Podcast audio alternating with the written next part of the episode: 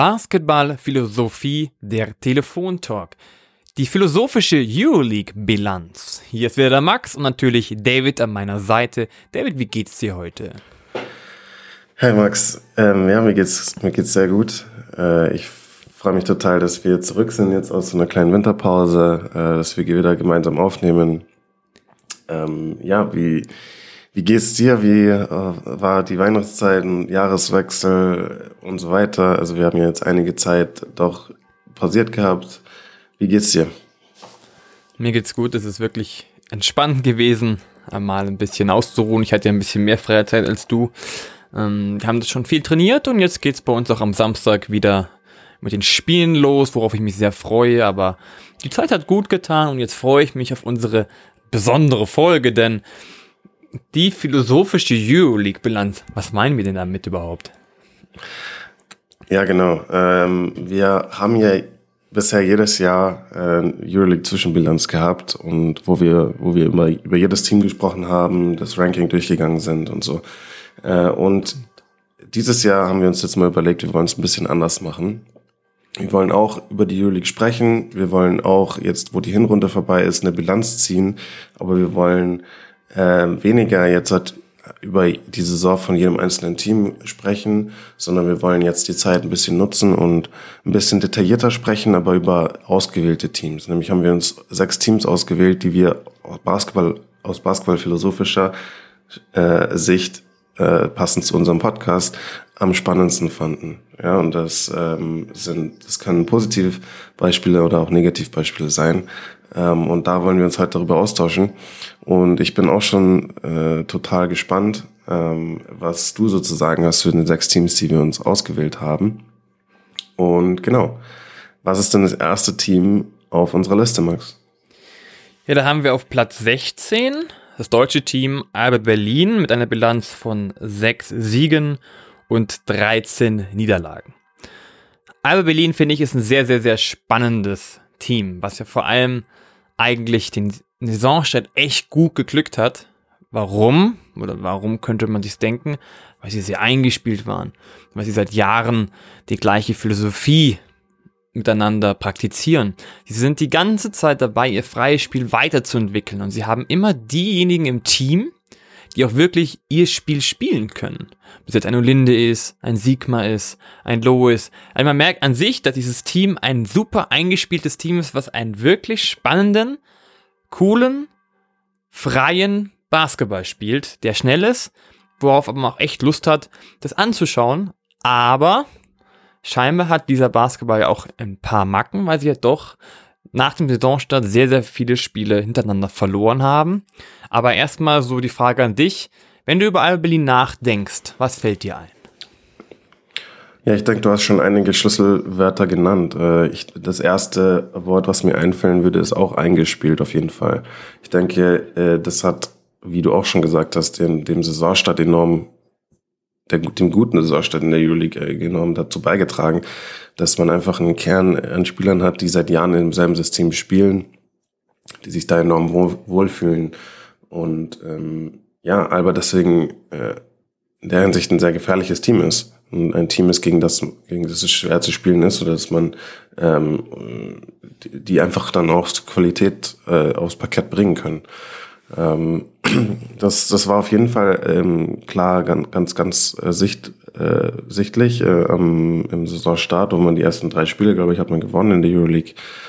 Ähm, und äh, dann gab es auch so einen Punkt, äh, wo sie äh, das, das Spiel in bei Anadolu Efes ähm, relativ am Anfang der Saison, das äh, Spiel habe ich auch gesehen, wo Alba eigentlich ein, wirklich ein tolles Spiel gemacht hat. Und es war ich glaube, es war das schnellste Basketballspiel, was ich je äh, in Europa gesehen habe. Also ähm, das war sogar die, also da war die Pace sogar für NBA-Teams wäre das äh, enorm hohe Pace gewesen, was ich da gesehen habe. Das war wirklich ein verrücktes Spiel, äh, enorm hohe Qualität trotzdem, also nicht nur einfach wildes Rumgerenne und Werfe oder so, sondern es war wirklich einfach guter, super schneller Basketball und ähm, ja, FS hat quasi so ein bisschen äh, den, den Spielstil von Alba da durchgezogen in dem Spiel und hat sich dann am Ende knapp durchgesetzt.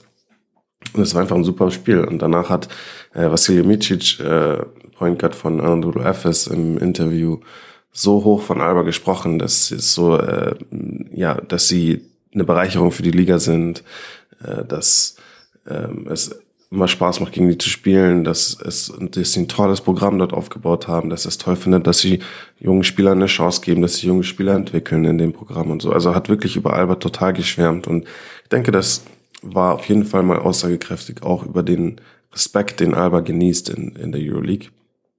Obwohl sie jetzt zum Beispiel noch nie jetzt sich in die Playoffs für die Playoffs qualifiziert haben oder darüber hinaus erfolgreich waren, sind sie trotzdem so ein, ein Team, ähm, das respektiert ist und wo, äh, denke ich, viele andere Teams auch drauf schauen und von Alba in gewissen Dingen, Bereichen lernen wollen. Ähm, aber, du hast auch schon angesprochen, ähm, Alba ist halt dann leider auch eine Mannschaft, die es bisher in der Euroleague nicht schafft, obwohl sie trotzdem einen guten Basketball, den sie spielen und der Qualität, die sie auf jeden Fall haben, dass sie äh, in der Euroleague genug Spiele gewinnen. Und ich meine, das war jetzt natürlich brutal, dass man danach irgendwie was, was, was, zehn Spiele oder was in Folge verloren hat in der Euroleague und quasi von Platz, Platz eins nach drei Spieltagen bis auf Platz ich, 17 oder was, weiß nicht, was das tiefste war, jetzt sind sie auf Platz 16. Ähm, Nee, es waren sogar, glaube ich, mal Platz 18 sogar. Also ich glaube, sie sind wirklich von Platz 1 auf nach drei Spieltagen bis auf Platz 18 runter und jetzt haben sie wieder ein paar Mal gewonnen, sind sie auf Platz 16. Also sehr, sehr schwierig. Ähm, ja, das ist so eine Frage, äh, weil ähm, das System alleine und nur ähm, ja gut und schön zusammenspielen im Endeffekt auf dem Top, Top, Top Niveau ähm, reicht es halt dann auch nicht nicht unbedingt aus. Ja, und, und, und die Frage ist, wieso gewinnen wir nicht genug Spiele in Albers, aus Albers Sicht und wie können wir da, ähm, ja, wie können wir da einfach noch abgeklärter sein, noch äh, souveräner sein, dass wir halt auch knappe Spiele dann einfach mal kaltschnäuzig für uns entscheiden können äh, und dass es nicht am Ende wieder nur heißt, ja, wir haben gut gespielt, aber ähm, leider verloren. Weil im Endeffekt kann man sich halt in der Tabelle davon auch nichts kaufen. Ja, aber ähm, also ich denke, es gibt auf jeden Fall viele Sachen, die man von Alba lernen kann und die super positiv dort sind. Die Kontinuität, ähm, die Eingespieltheit, das System, die, die, die, die, die, das Spielermaterial, das sehr gut zum System passt. Äh, also da ist eine klare Philosophie, eine klare Handschrift erkennbar. Aber wie, man gewinnt nicht genug Spiele und äh, da ist die Frage, wieso. Also ich weiß nicht, Max, was, was würdest du denken, was ist das Hauptproblem von Alba Berlin in der Euroleague, warum Alba es nicht schafft, äh, mehr Spieler zu gewinnen? Ich glaube, es ist genau das, was du eigentlich positiv angesprochen hast, ist das, was noch fehlt ein bisschen. Sie haben sehr gute Spieler und die setzen sehr viel auf ihre eigene Jugend und die wird sich auch in den nächsten Jahren noch weiterentwickeln, weil sie ja wirklich auf sehr, sehr viele Spieler bauen, die jung sind, die zu ihrer Philosophie passen aber es gibt halt eine Sache, was ihnen oder was vielen Spielern fehlt, ist diese abgeschnürte Euroleague-Erfahrung. Das ist, glaube ich, einfach was andere Teams mehr haben. Einfach diese Kaltschnäuzigkeit, dass man am Ende des Tages es schafft, auch durch seinen ba basketballerischen, begeisternden Basketball weiter zu spielen, aber auch zu gewinnen und halt nicht nur schön zu spielen, sondern kaltschnäuzig zu spielen, einfach diesen Sack mal zuzumachen. Und ich glaube, da brauchst vielleicht noch ein, zwei, drei Jahre, um einfach noch mehr Erfahrung in der U-League zu sammeln und trotzdem gleichzeitig auf seine, auf ihre Philosophie zu setzen. Weil das ist ja der Grund auch, warum wir Al-Berlin ausgewählt haben. Weil sie sind ein sehr, sehr spannendes Team, was auf junge Spieler setzt was einen freien Basketball spielt, was natürlich, die haben natürlich bestimmte Entries, es ist nicht so, dass alles nur frei rumgezockt ist, überhaupt nicht. Aber es ist eine klare Philosophie, die der Gegner am Ende des Tages ja schwer lesen kann, weil, weil sogar die eigenen Spieler oft gar nicht genau wissen, was gerade passiert. Und das ist ja auch, was sie so spannend macht, dass sie, dass sie frei spielen. Und wenn man frei spielt, haben auch die Spieler mehr Lust. Das merkt man an. Die Spieler haben richtig Bock zu spielen. Das merkt man in jedem Spiel. Die wollen, die geben nicht auf. Aber ich glaube halt auch dieses Stückchen Erfahrung, diese Kaltschnäuzigkeit, das ist das, was noch ein bisschen fehlt und wo halt andere mit ihrem System Basketball einen besseren Vorteil haben, weil sie praktisch, sagen wir in Anführungszeichen, mit mehr Sicherheit spielen. Ähm, und das vielleicht in dem Fall noch ein Vorteil ist, aber je länger dieses Programm auf diese Philosophie setzt, desto mehr Siege werden sie, glaube ich, Jahr für Jahr einfahren, wenn sie immer in die Juli kommen, weil am Ende des Tages, und das denke ich mir von Jahr zu Jahr, ist Alba ja vielleicht ergebnistechnisch nicht viel besser, aber es wird, sie werden spielerisch deutlich besser und irgendwann kommt dieser Punkt, wo sie einfach diesen, diesen, diesen Knackpunkt haben, wo sie sagen, hey, oder wo andere Gegner sehen, okay, das ist ein Team, das auch sehr, sehr viele Spiele gewinnen kann. Und das ist das Wichtige, die gewinnen sie dann auch. Und ich glaube, deswegen ist der Punkt, junge Spieler, vielleicht noch Spieler von außen, die noch nicht so viel Erfahrung haben, aber das ist genau das, was dieses Programm auch sehr, sehr spannend macht.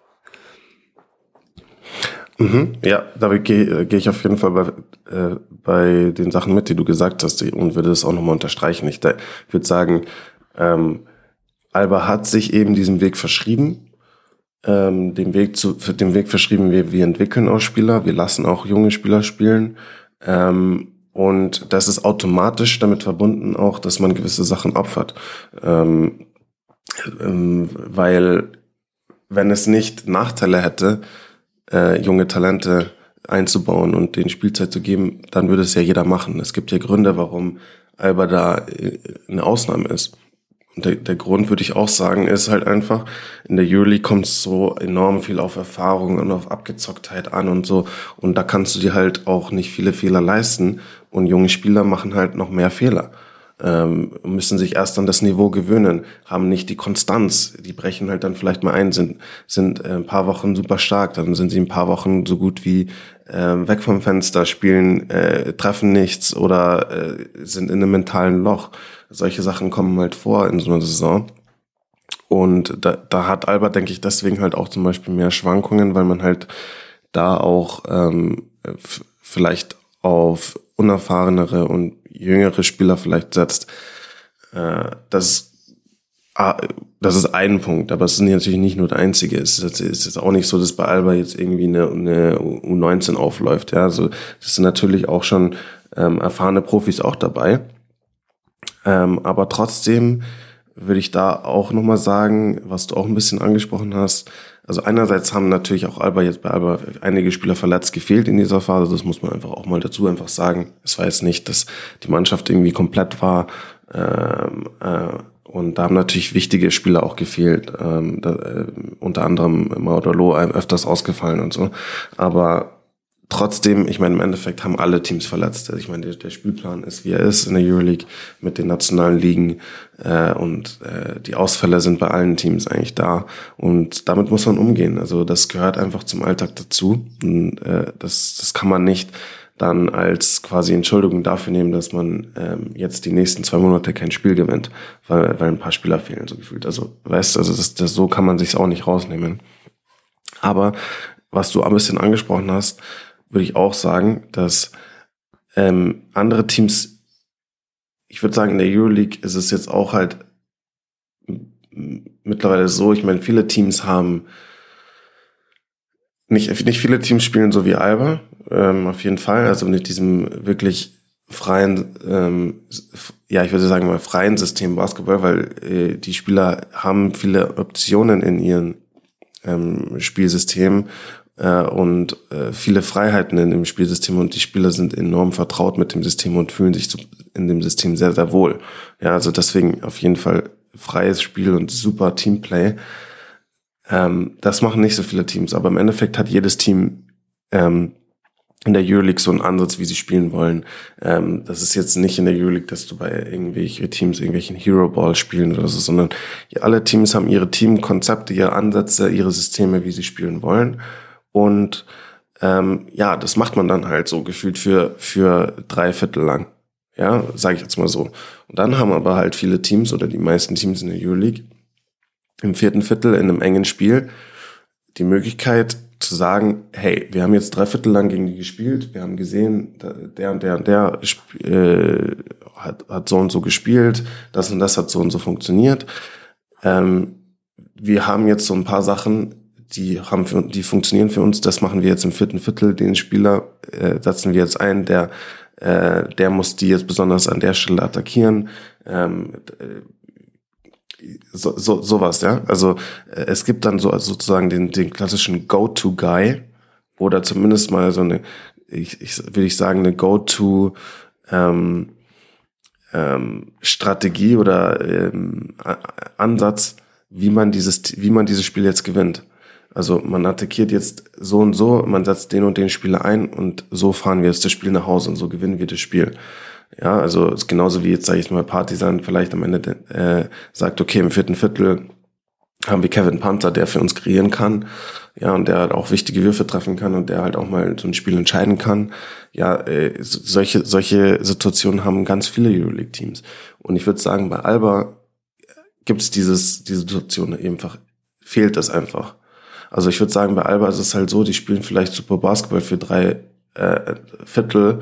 Ähm, und ich sage jetzt nicht, dass immer das vierte Viertel das Problem ist oder so, aber ich, ich meine nur, es fehlt halt dann oft auch in so knappen Spielen, die man halt, die man gewinnen könnte, fehlt dann am Ende für mich so der klare Ansatz, okay, das ist der Spieler, den wir jetzt einsetzen wollen. Der, der, äh, den bringen wir jetzt dazu, dass er uns das Spiel gewinnt oder so, sondern es bleibt halt so dieser Ansatz, dem, dieser Teamansatz, dem man, dem man treu bleiben will. Aber das ist halt dann häufig sehr, sehr schwierig umzusetzen, noch im vierten Viertel, in einem knappen Spiel, wenn das Spiel sich so verlangsamt und wenn, wenn, äh, wenn, wenn die Teams halt dann versuchen, so, ähm, ja, ähm, Schlüsselspieler äh, halt noch eher rauszunehmen, ja, und, und solche Dinge, ähm, dann tut sich da halt Alba manchmal dann schwer, auch in so einer Phase noch konstant mit dem anderen Team mitzuhalten. Das ist so vielleicht eine Einschätzung, die ich ein bisschen habe. Also da, das fehlt Alba, glaube ich, so ein bisschen. Ich denke mal, Odolo zum Beispiel ist einer, der, der auch die Fähigkeit hat, wichtige Würfe zu treffen, der das auch schon häufig in seiner Karriere gemacht hat. Hm, aber äh, es ist jetzt auch nicht unbedingt so, dass er jetzt so ein Spieler ist, wo man sagen kann, jede Woche so, ja, du, du bist jetzt der Mann und du regelst das für uns so. Ähm, äh, so, so ganz ist er halt auch nicht der Spielertyp dafür, würde ich sagen. Und das, das, das muss nicht automatisch Hero Ball heißen oder dass man alles, was man glaubt, wegwirft. Aber es muss einfach so einen gewissen ähm, ähm, Plan geben, wie gewinnen wir knappe Spiele und mit wem gewinnen wir knappe Spiele? Wer macht das für uns? Ähm, wen setzen wir da besonders ein? Äh, und es kann auch aus einem Teamaspekt rauskommen und es kann auch für andere dann kreieren sein, weil man, weil der und der Spieler besonders aggressiv ist. Aber da fehlt mir so ein bisschen so dieser klare Ansatz oder dieser klare Spieler, den man da, den man da hat, den andere Teams eben haben. Das ist ein Ansatz, den ich noch zu dem Thema habe. Ähm, und dann halt noch als Beispiel zum, äh, für den Punkt, den ich auch vorhin gebracht habe, mit den jungen Spielern. Äh, ich würde jetzt zum Beispiel sagen, als Beispiel mal Gabriele Procita, äh, der sehr ein super Spieler ist, ne? also wahnsinns talentierter Spieler, ähm, super vielseitiger Spieler, den man ja ein bisschen auch als Ersatz für Oscar da Silva dann geholt hat. Äh, das ist halt auch so ein Spieler, der hat an den ersten Spielen die Euroleague komplett abgerissen der war der Shootingstar schlechthin. Ähm, und das war halt dann auch, dann hat er halt auch Wochen gehabt, dann, dann war halt natürlich, äh, ist ein bisschen untergetaucht. Ja, das ist ganz normal. Du kannst nicht dann von irgendwelchen Spielern, die äh, ja ähm, 20, 21 sind, äh, erwarten, dass die für dich jetzt jede Woche in der Euroleague 13, 14 Punkte machen dass diese Konstanz auf dem Level, das, das braucht einfach eine enorme Qualität, Erfahrung, äh, die, die da halt dann noch fehlt. Also ich würde sagen, Procida ist zum Beispiel ein Spieler, der auf jeden Fall das Potenzial hat, so ein Spieler zu werden. Ja, äh, aber an dem Punkt ist er halt jetzt aktuell zum Beispiel noch nicht. Und äh, das, das hat halt dann natürlich auch Einfluss auf den, den Teamerfolg am Ende und wie viele Spiele man dann auch im Endeffekt gewinnen kann.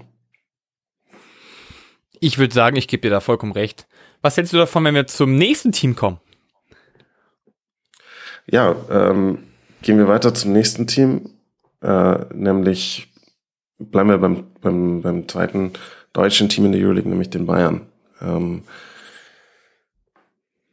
warum, ich würde jetzt erstmal dich die Frage stellen, warum findest du oder Bayern interessant. Was findest du an Bayern besonders interessant, jetzt auch im, im, im Kontext von dieser Saison?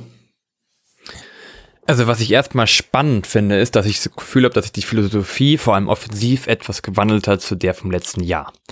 Was man merkt, ist, dass Bayern deutlich mehr Würfe setzt. Sie wollen schneller spielen als letzte Saison.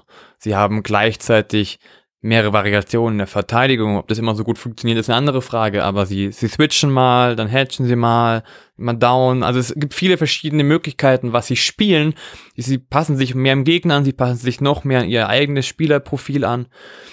Das kann man machen, das muss man nicht, aber ich finde es spannend, dass da mehrere Variationen drin sind und vor allem man merkt, dass sich auch diese Offensive langsam findet, dann gibt's wieder komische Phasen, wo es wieder zurückgeht, aber man merkt halt, der Basketball ist etwas schneller, man geht mehr auf, auf die, noch mehr auf die Athletik wie die letzten Jahre, man erfindet im Moment einen Othello Hunter, der auf einmal anfängt, Dreier zu werfen, mit seinem ganzen Leben noch nicht, also wirklich so Stretch 5 mäßig das Ganze annimmt.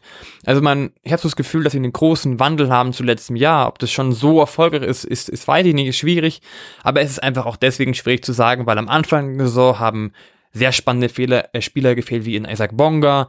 Jetzt fehlt ein Spieler wie Vladimir Lucic zum Beispiel. Also sie haben deutliches Verletzungspech, aber ich finde den Ansatz, den sie am Ende haben, etwas schneller zu spielen, den Ball etwas mehr laufen zu lassen, dann, okay, haben sie halt wieder auch einen Keston Winston, der dann viel, wieder ISO laufen soll. Da, er muss sich aber noch an Juli gewöhnen. Das war vor allem am Anfang der Saison noch sehr, sehr schwer für ihn. Das wird langsam besser, aber merkt man noch, okay, das ist vielleicht ein anderes Niveau, was er so nicht kannte. Aber trotzdem finde ich einfach, dass sich, dass sich deren Philosophie von Bayern einfach weiterentwickelt hat. Also ein bisschen moderner hingegangen ist, ein bisschen mehr offensivlassiger. Und die Frage ist immer nur, warum dann oft auch diese Offensive so stockt, weil manchmal haben sie den coolsten Tag, wo der Ball super läuft, wo sie super treffen, wo sie super den Ball laufen lassen. Und mal gibt es ja so Tage letztes Jahr, wo wirklich die Offense komplett am Boden ist, weil gar nichts funktioniert. Aber trotzdem finde ich diesen Wandel sehr spannend zu letztem Jahr. Ja, da gehe ich auf jeden Fall mit. Ich äh, würde auch sagen, Bayern hat auf jeden Fall eine, eine Entwicklung äh, spielerisch auch vorgenommen. Äh, man hat eben, ähm, wie du gesagt hast, man spielt jetzt schneller, man will mehr Possessions, man will mehr Dreier nehmen. Äh, und das, hat der Mannschaft auf jeden Fall gut getan, würde ich sagen, und der, der, der, der, der Offense allgemein gut getan. Ich denke, es hat auf jeden Fall Zeit gebraucht. Das war für mich auch spannend zu sehen im Laufe der Saison, äh, weil am Anfang diese Offense sehr, sehr, sehr schlecht war. Also das hat ähm, die, die, die, die ersten Wochen der Saison sah das gar nicht gut aus. Da war man wirklich so im Bodensatz der Euroleague in Sachen Offense und vor allem auch offensive Effizienz. Ähm, und ich glaube schon, dass man halt dann auch ein bisschen ähm, diese Anpassung während der Saison vorgenommen hat, auch wo man halt analysiert hat, okay, was sind unsere Probleme? Äh, und wo dann halt auch noch mehr mehr der Ansatz kam, so hey, wir müssen ein bisschen mehr den Ball pushen, wir müssen äh, auch mal schnellere Abschlüsse nehmen, früher in der Uhr attackieren, äh, mehr Dreier und so weiter. Ne? Und äh, das, das hat super funktioniert. Also ich, äh, da kann ich auch wirklich nur sagen, dass, dass, dass man das toll hinbekommen hat, ähm, weil es ist nicht einfach. Es ist nicht einfach, ein eine offensive Anpassung vorzunehmen und die Spielweise äh, anzupassen in, eine, in einem Kalender, wo man quasi nie trainiert, weil man ständig Spiele hat. Ähm, und das dann quasi so ein bisschen eigentlich on the fly machen muss. Äh, und äh, das, ist, das hat man eigentlich gut, super hinbekommen, würde ich sagen. Also äh, die Offense äh, hat sich auf jeden Fall dann auch weiterentwickelt, ist auf eine neue Stufe gekommen. Äh, und äh, ich würde sagen, es war ein Prozess einfach für, ähm, für Bayern nicht nur schematisch, was wir jetzt gerade gesagt haben, dass sie mehr, jetzt auch mehr, mehr mit mehr Tempo spielen, sondern halt auch ähm, individuell von den Spielern war es auch ein Prozess, ne? weil das war ja auch so ein Ding, das war zu erwarten, wenn man sich den Kader angeschaut hat, wie man jetzt halt auch Schlüsselabgänge, die es von der letzten Saison gab, wie man die ersetzt hat, nämlich mit Spielern wie Cassius Winston oder Freddie Gillespie mit, mit Euroleague Rookies, die einfach nicht die Erfahrung haben auf dem Niveau, ähm, dass, das, dass das Zeit brauchen wird.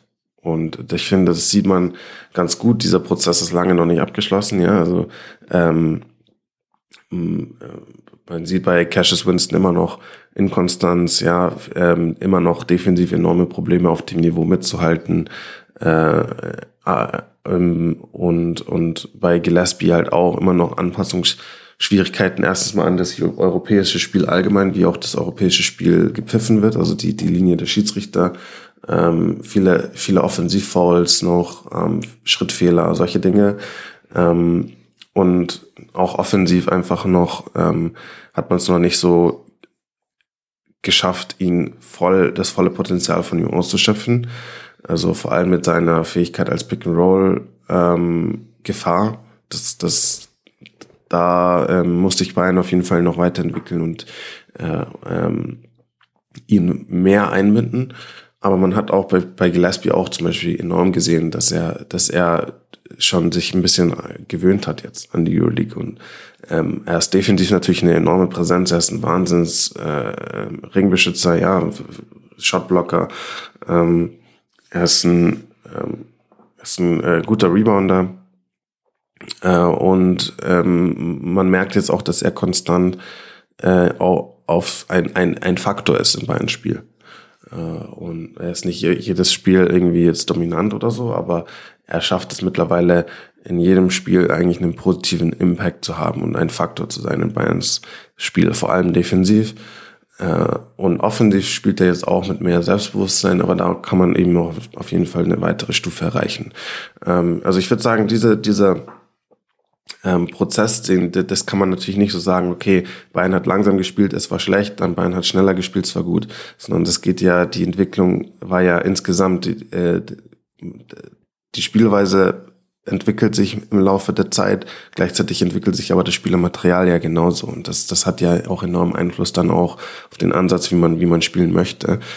Ähm, und ja, ich denke, das hat, das hat geholfen auf jeden Fall. Ähm, ich, du hast auch die, die Variabilität angesprochen von Bayern äh, in, der, in der Defensive. Das ist auf jeden Fall, ähm, auf jeden Fall der Fall. Da hat man auch ähm, natürlich darauf wieder geachtet bei der Kaderzusammenstellung, dass man variable Spieler hat, die auch mehrere Positionen verteidigen können, ähm, die auch die nötige Athletik mitbringen, so dass man halt auch in Sachen defensiver Strategie äh, flexibel ist und auch in, in, innerhalb von Spielen Anpassungen vornehmen kann äh, und so es dem Gegner auch schwierig machen kann, gegen einen zu spielen.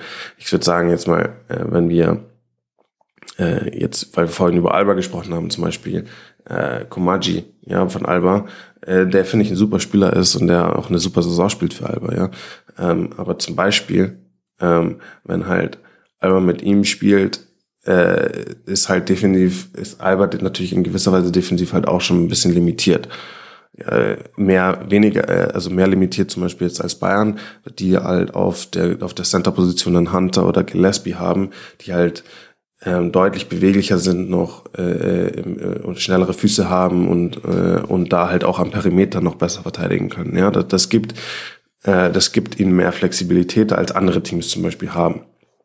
Anderes Beispiel wäre Tavares zum Beispiel bei Madrid, der, der natürlich enormen Impact hat für die Defensiv und der ein Schlüsselspieler ist, ja, aber der natürlich auch in, ähm, schematisch gesehen großen Einfluss auf die ganze Mannschaft hat. Also wenn er spielt, ähm, äh, heißt es natürlich auch für die ganze Mannschaft, dass sie in gewisser Weise, Art und Weise verteidigen muss, die andere Teams halt, wo andere Teams halt dann vielleicht mehr Optionen haben.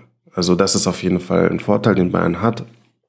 Da gehe ich vollkommen mit mit dem, mit dem, ähm, was du, was du gesagt hast. Ähm, lass uns vielleicht noch mal kurz zu sprechen kommen, ähm, genauer zu sprechen kommen über das, was du auch gesagt hast, nämlich, dass manchmal halt Bayerns Offense dann halt auch solche Probleme hat. Ähm, also Klar, du hast auch gesagt, viele, viele Spieler fehlen verletzt während der Saison schon wieder. Das, das war auf jeden Fall der Fall. Also ich meine, jetzt zum Beispiel auch wieder, wie du gesagt hast, Lucic und Obst sind natürlich zwei super wichtige Spieler auch. Ruben hat dazwischen gefehlt. Das sind natürlich super wichtige Spieler für die, äh, ähm, die dann auch in der Offense halt normalerweise viele, viele Last übernehmen und, und viel ähm, sehr, sehr wichtig sind, die dann halt, wenn die nicht dabei sind, hat es natürlich dann noch Einfluss mal auf die, auf wie Bayern spielt, ja, das ist klar. Aber abgesehen davon, was, woran würdest du das festmachen oder äh, was sind so, denk ich, denkst du, die Probleme bei Bayern, wenn's, wenn sie eine dieser Tage haben oder eines dieser Spiele haben, wo offensiv halt irgendwie nicht viel zusammengeht? Also was ist da, was ist da so das Problem, das Hauptproblem, was du da festmachst bei Bayern? Ich glaube, das ist so ein bisschen, was Andrea Trinkeri beim letzten Spiel gesagt hat und für Cash Winston. Play for the team Und was er damit gemeint hat, war halt, dass oft es so Phasen gibt, wo die Spieler wirklich in der Offense nicht mehr ans Team denken, sondern mehr so gefühlt an sich. Sie wollen jetzt die Punkte machen, was am Ende des Tages ja nicht falsch ist. Aber sie sind oft dabei, halt hirnlos ein bisschen zu spielen. Und dadurch, wenn es halt dann funktioniert, ist alles super. Und wenn es nicht funktioniert, aber dann stockt halt die Offensive, weil, weil es halt viele Turnover gibt oder man sich überschätzt und einfach zum Korb sieht, wo gar nichts passiert. Also es kommt so ein bisschen drauf an, wie die Spieler, glaube ich, im Kopf gepolt sind an dem Tag. Wie viel wollen sie ein Teamplay hinlegen und wie viel wollen sie selber machen und wie viel, wie viel kriegen sie individuell und beim 1 gegen 1 selber hin und wie nicht. Und ich glaube, das ist schon so, so ein Hauptthema, dass es da immer so Tage gibt, wo sie im Kopf sagen, okay, wir spielen jetzt als Team und es gibt irgendwie Tage, wo ich mir wirklich einen Cash, Cash Winston angucke, wo ich mir denke, okay, der will jetzt für sich spielen und sonst gar nichts. Ähm, und da ist es halt immer so, wenn, wenn die Balance richtig ist, dann funktioniert auch die Offense gut. Und ich habe das Gefühl, wenn, wenn das nicht so ist, wenn es mehr auf dieses ISO-Nummer geht, also wirklich komplette ISO-Nummer, dann stockt alles ein bisschen mehr. Wie findest, was würdest du dazu sagen? Bist, kommst du da mit oder hast du einen anderen Ansatz? Ähm, Vielleicht ein bisschen. Also äh, schon, ich sehe schon auch so, dass das natürlich das auch ein, Thema, Thema ist, so ähm, inwiefern, also bei Winston natürlich, ist es einfach eine Entwicklung, ne? Der kommt aus äh, aus den, den USA, ist quasi Rookie. Ähm, Euroleague ist einfach nochmal was ganz anderes, ja. Und als, als, als Point Guard, der selber auch eben Offensivqualität mitbringt und der scoren ja auch soll, da die richtige Balance zu finden, da zu verstehen, wie man auf dem Niveau spielt, wann man äh, am besten äh, Mitspieler einsetzt und wie man sie am besten einsetzt und wann man ähm, äh, besonders aggressiv sein muss und selber scoret. Ähm, das ist wirklich schwierig. Also ich glaube, da das ist einfach so eine, so eine Entwicklung, die, die, die da passieren muss.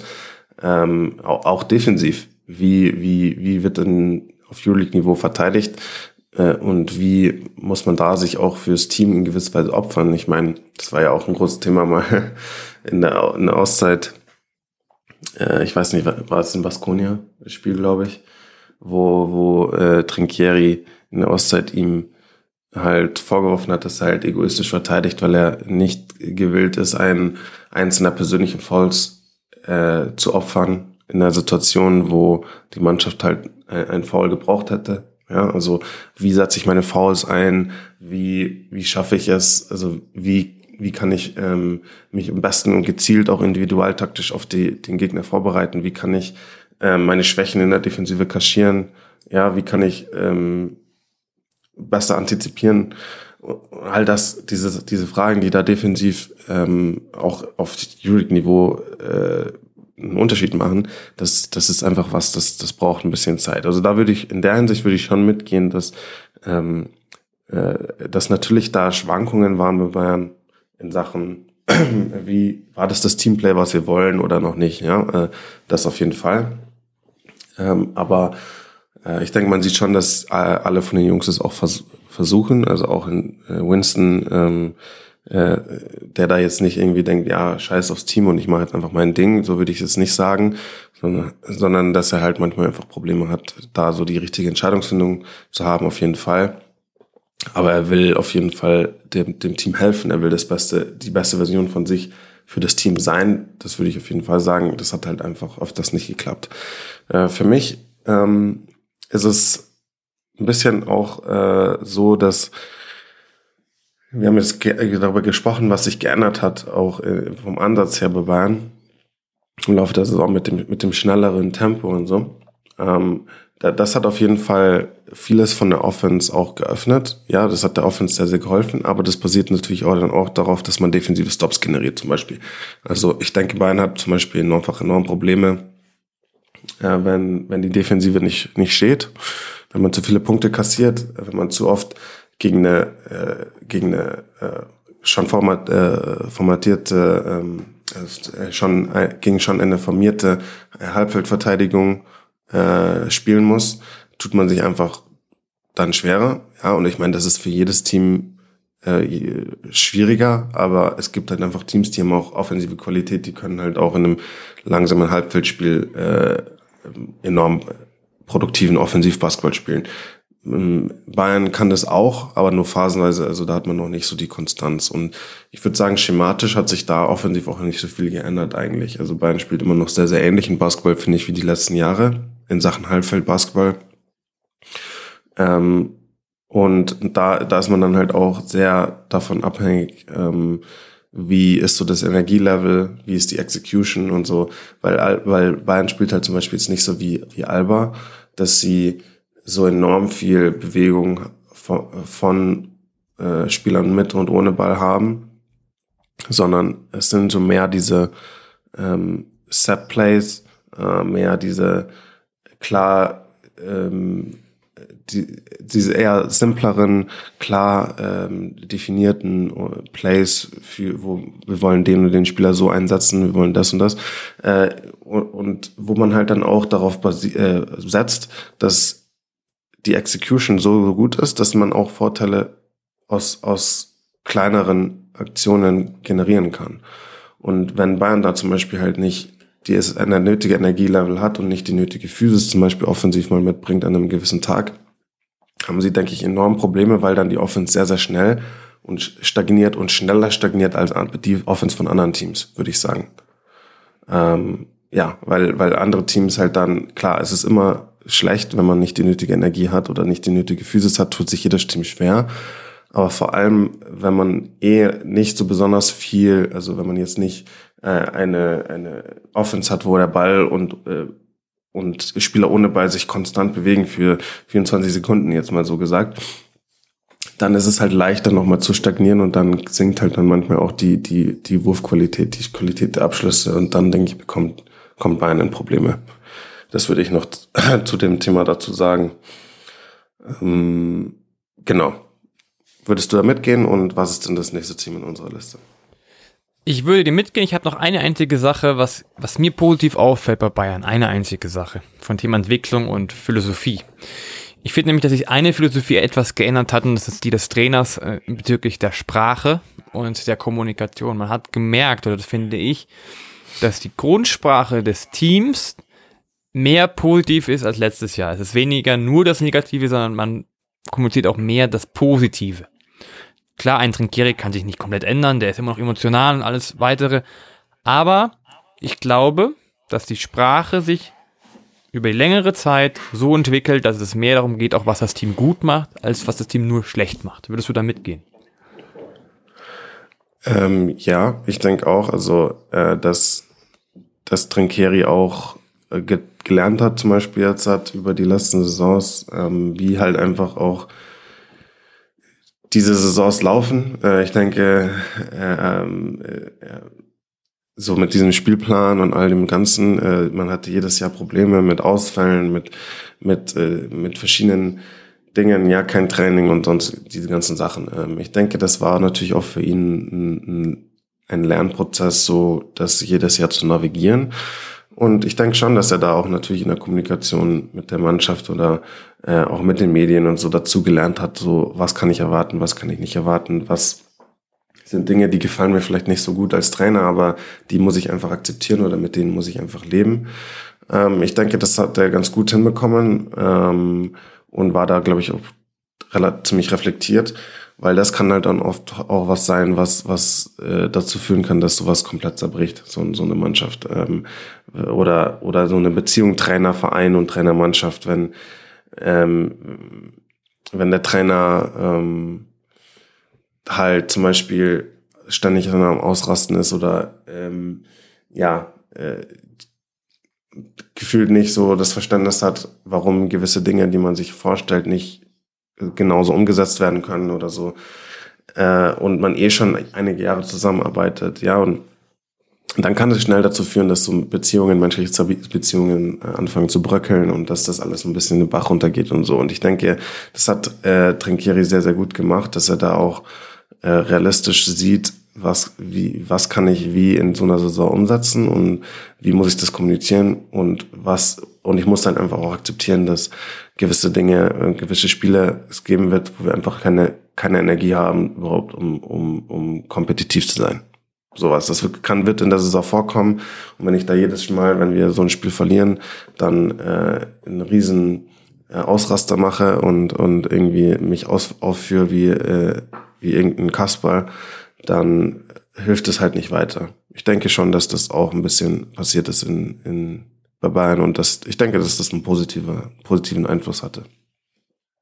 Gut. Du, dann lass uns jetzt zum nächsten Club kommen, den du sehr spannend findest. Valencia Basket. Was fällt dir dazu ein und warum findest du, dass das, dass das ein spannender Verein ist? Mhm. Ja, äh, ich, ich war sehr, sehr interessiert, weil ich meine, Valencia ist ja jetzt schon einige Jahre in der Euroleague und, und äh, Valencia steht ja äh, wirklich so für diesen typisch spanischen Basketball. Man, man spielt enorm guten Teambasketball. Man, ähm, äh, man ist taktisch enorm variabel, interessant und ähm, man ist super, super schwierig zu spielen einfach. Man spielt Basketball auf enorm hohem Niveau. Das ist so dieses, das, das klassisch Valencia und wie man sich Valencia vorstellt und wie Valencia auch immer gespielt hat. Und Valencia spielt auch dieses Jahr sehr, sehr guten Basketball. Das hat sich nicht, grundsätzlich nicht geändert. Ähm, aber man hat ja, man hat in Valencia jetzt einen neuen Trainer. Äh, und ich war wirklich total überrascht, wo ich Valencia jetzt die ersten Male gesehen habe, weil ich gar nicht Valencia so kannte ähm, und weil da sich enorm viel entwickelt hat und verändert hat in Sachen Ansatz und Spielphilosophie so durch den neuen Trainer und das fand ich halt enorm spannend, weil man hat jetzt halt mit äh, mit ähm, Alex Mumbro einen neuen Head Coach, der ein junger Trainer ist, ein ein Spieler, ein Ex-Spieler, der auf sehr, sehr hohem Niveau natürlich gespielt hat, Nationalspieler war und so weiter. Ähm, und der, man sieht halt, dass also für mich ist das nicht so dieser in Anführungsstrichen klassische spanische Basketball, den man aus ähm, in den, den letzten Jahren immer gewohnt war. Ähm, so dieser klassische, so ein bisschen so diese Aito-Schule, so ein bisschen, den, wie man es bei Alba jetzt schon immer sieht, ähm, wie es ähm, wie es auch äh, in, bei über Jahre hinweg bei Valencia, bei Malaga, diesen ganzen Clubs war, dass man halt diese sehr, sehr, sehr spanische Philosophie hatte. Ähm, da hat sich einiges, denke ich, verändert, weil man sieht halt, Alex Mumbro ist dann jemand, der äh, ein, auch ein spanischer Trainer ist, ein junger spanischer Trainer ist, äh, ein auch ein Spieler, der auch ähm, Erfahrung aus äh, in den USA auch gesammelt hat. Äh, und man merkt einfach, dass der eine andere Sichtweise und andere Philosophie hat. Und der hat auch Teile dieser spanischen Schule übernommen, aber hat halt auch Einflüsse aus Amerika, hat Einflüsse aus dem, hat eine ganz eigene Idee von Basketball, die er jetzt halt bei Valencia umsetzt. Und für mich ist es so spannend, weil ich, weil ich mir denke, das ist so ein bisschen jetzt so ein bisschen eine neue Schule oder die, die neue Generation von spanischen Basketballlehrern, die wir jetzt vielleicht sehen, wie, und, und weil, weil ich einfach so ein bisschen diesen Mix sehe von wir haben enorm viel ähm, ähm, Bewegung, mal phasenweise so, aber mh, hm, weniger, es ist weniger systemlastig, diese Bewegung, würde ich sagen, sondern mehr, der Ansatz ist mehr, wir, wir setzen auf mh, hm, eher amerikanische Spielweise, würde ich sagen. Also, und damit meine ich nicht eins gegen eins, sondern damit meine ich halt mehr so ähm, mo moderne Konzepte, die in der NBA zum Beispiel auch beliebt sind, taktische Konzepte, ähm, die, die, die sehr, sehr populär sind, die gut funktionieren. Ähm, und wir setzen darauf, dass wir äh, enorm intelligentes Team haben, äh, sehr, sehr gute Spieler haben, die das Spiel sehr, sehr gut lesen und die dann aus Vorteilen, die wir daraus generieren, enorm viel Bewegung generieren können. Also es ist weniger so wie bei Alba zum Beispiel, dass halt die Spieler sich im Kontext des Systems enorm viel bewegen, abseits des Balles oder so, sondern die Bewegung kommt eher zustande durch sehr, sehr gute Execution, so ein bisschen ähnlich wie Bayern halt auch teilweise spielt im Halbfeld. Nur, also, und daraus generieren sie enorm viel Ballbewegung und lesen das Spiel einfach so, so gut. Also, treff, die Entscheidungsfindung ist absolut top. Das ist, ähm, äh, da, da ist kein Spieler, wir, wir haben ja schon mal über dieses Point 5 geredet, so jeder Spieler sollte sich entscheiden, egal ob das jetzt richtig oder falsch ist, aber Hauptsache schnell so ein bisschen die Entscheidung, dribbeln, werfen, passen etc. das Mannschaft, diese Mannschaft ist da wirklich so, äh, finde ich, top, top, top, auf Top-Niveau. So, die Entscheidungsfindung ist super schnell, ähm, korrekt, ja, man liest die Verteidigung gut, man attackiert die Verteidigung, man nutzt, man attackiert, man, äh, man, attackiert, man attackiert jeden kleinen Vorteil, den man generiert hat. Ähm, das finde ich einfach super spannend, weil ich hatte eben ähm, erwartet, ja, diesen klassischen Valencia-Basketball, den ich aus den, Jahr, aus den Jahren davor kannte, äh, und äh, deswegen war ich total überrascht, dass, äh, dass sich da halt schematisch sehr, sehr viel verändert hat ähm, im Vergleich zu, zu den äh, vorherigen ähm, Trainern.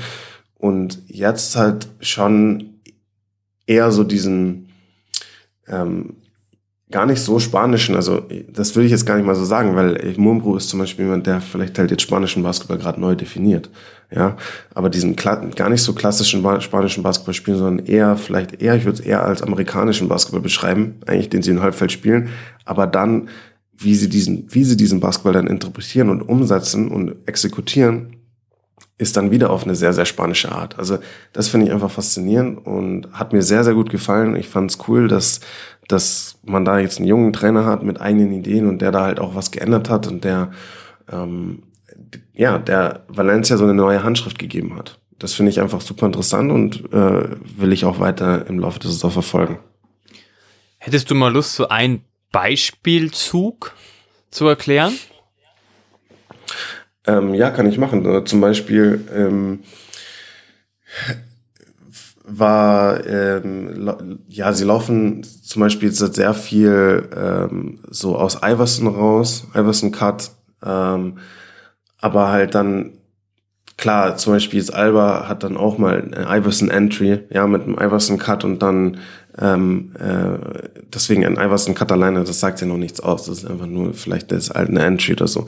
Aber ähm, was halt zum Beispiel Alba dann macht, ist häufig, okay, wir haben jetzt so eine Iverson, Iverson Cut und dann ähm, ähm, haben wir, aber das ist eigentlich nur so mehr so Decoy oder nur Entry und danach haben wir noch ganz äh, äh, eine, eine eigentlich, die eigentliche Aktion ist dann eine andere. Also es ist nur die Entry und dann laufen wir danach.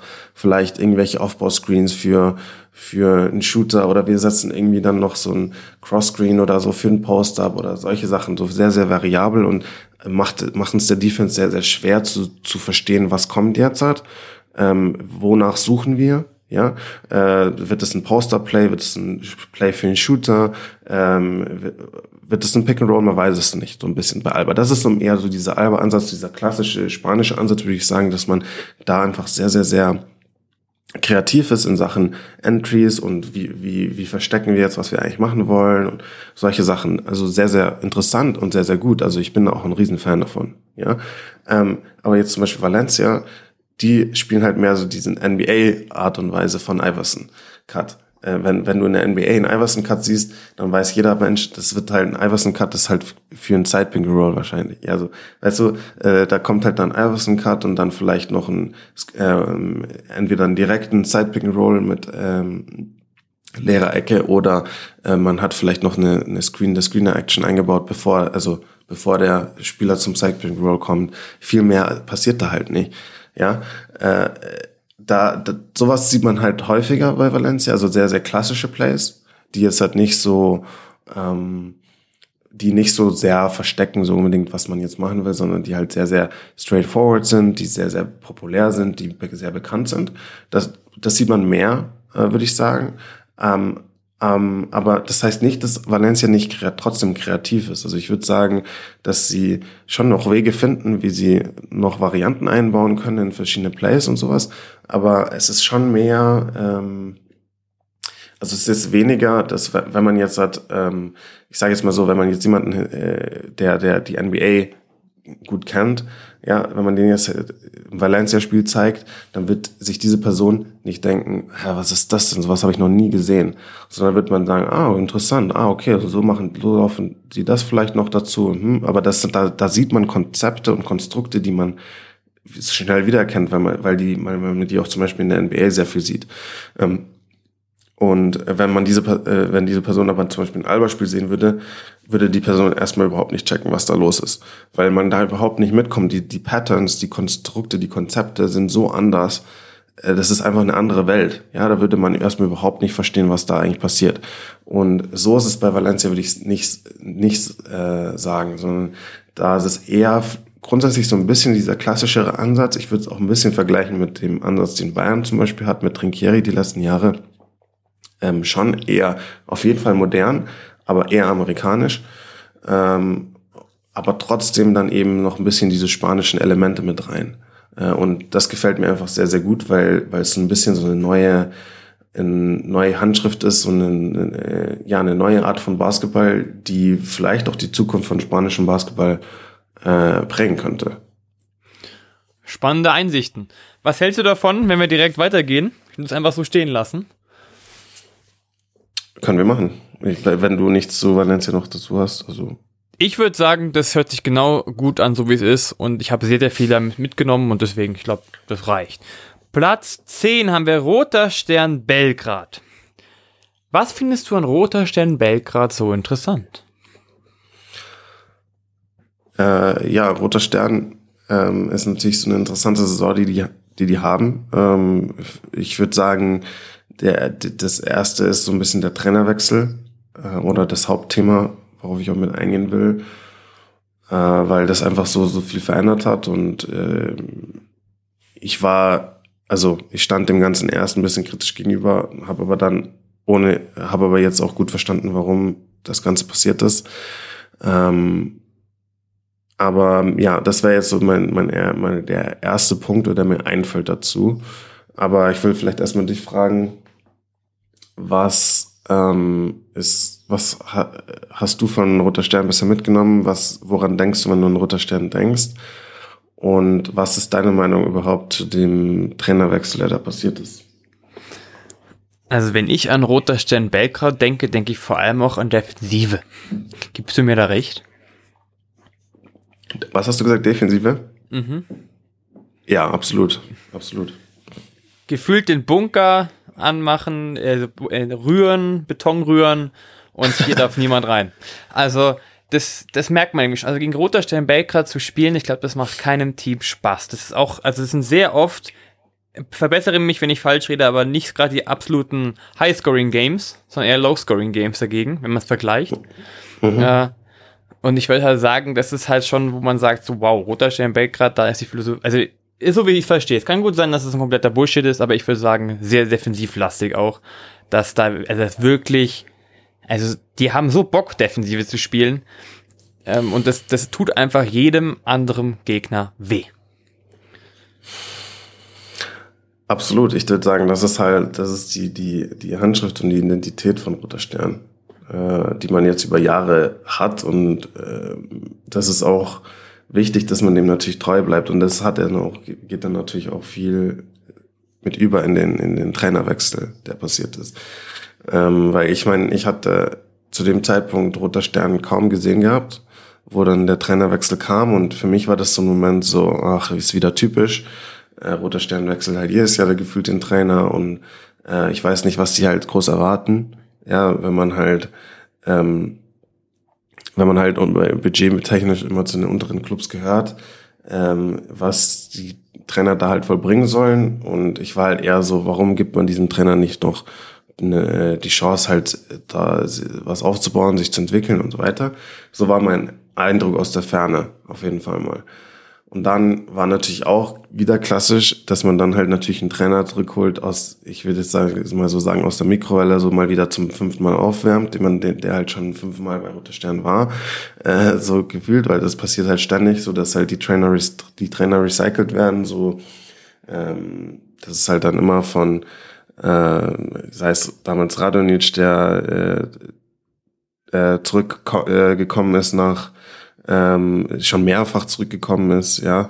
Und jetzt ist es, ähm, jetzt ist es eben Ivanovic, der, der da ähm, mal wieder bei Roter Stern ist. Und dann dachte ich mir, ja, okay, ist wieder das Klassische. Ja, und er konnte es halt vielleicht nicht so unbedingt so unbedingt so verstehen, was da mal wieder passiert. Aber dann habe ich ähm, auch ähm, bisschen gesehen, was so die Probleme waren überhaupt als noch der alte Trainer da war, dass die Defensive halt große Probleme hatte und wie sich die Defensive vor allem auch verbessert hat, seitdem Ivanovic dann dort war. Und dann habe ich schon, dann, dann hat sich das Ganze auch ein bisschen in eine andere Perspektive gerückt, weil äh, wenn man wirklich, wenn, wenn man wirklich das Gefühl hatte, wir verlieren gerade unsere Identität, ja, und äh, das, das ist zumindest mal das müssen wir auf den Platz bringen. Ja, das, das, wofür wir stehen wollen als Club.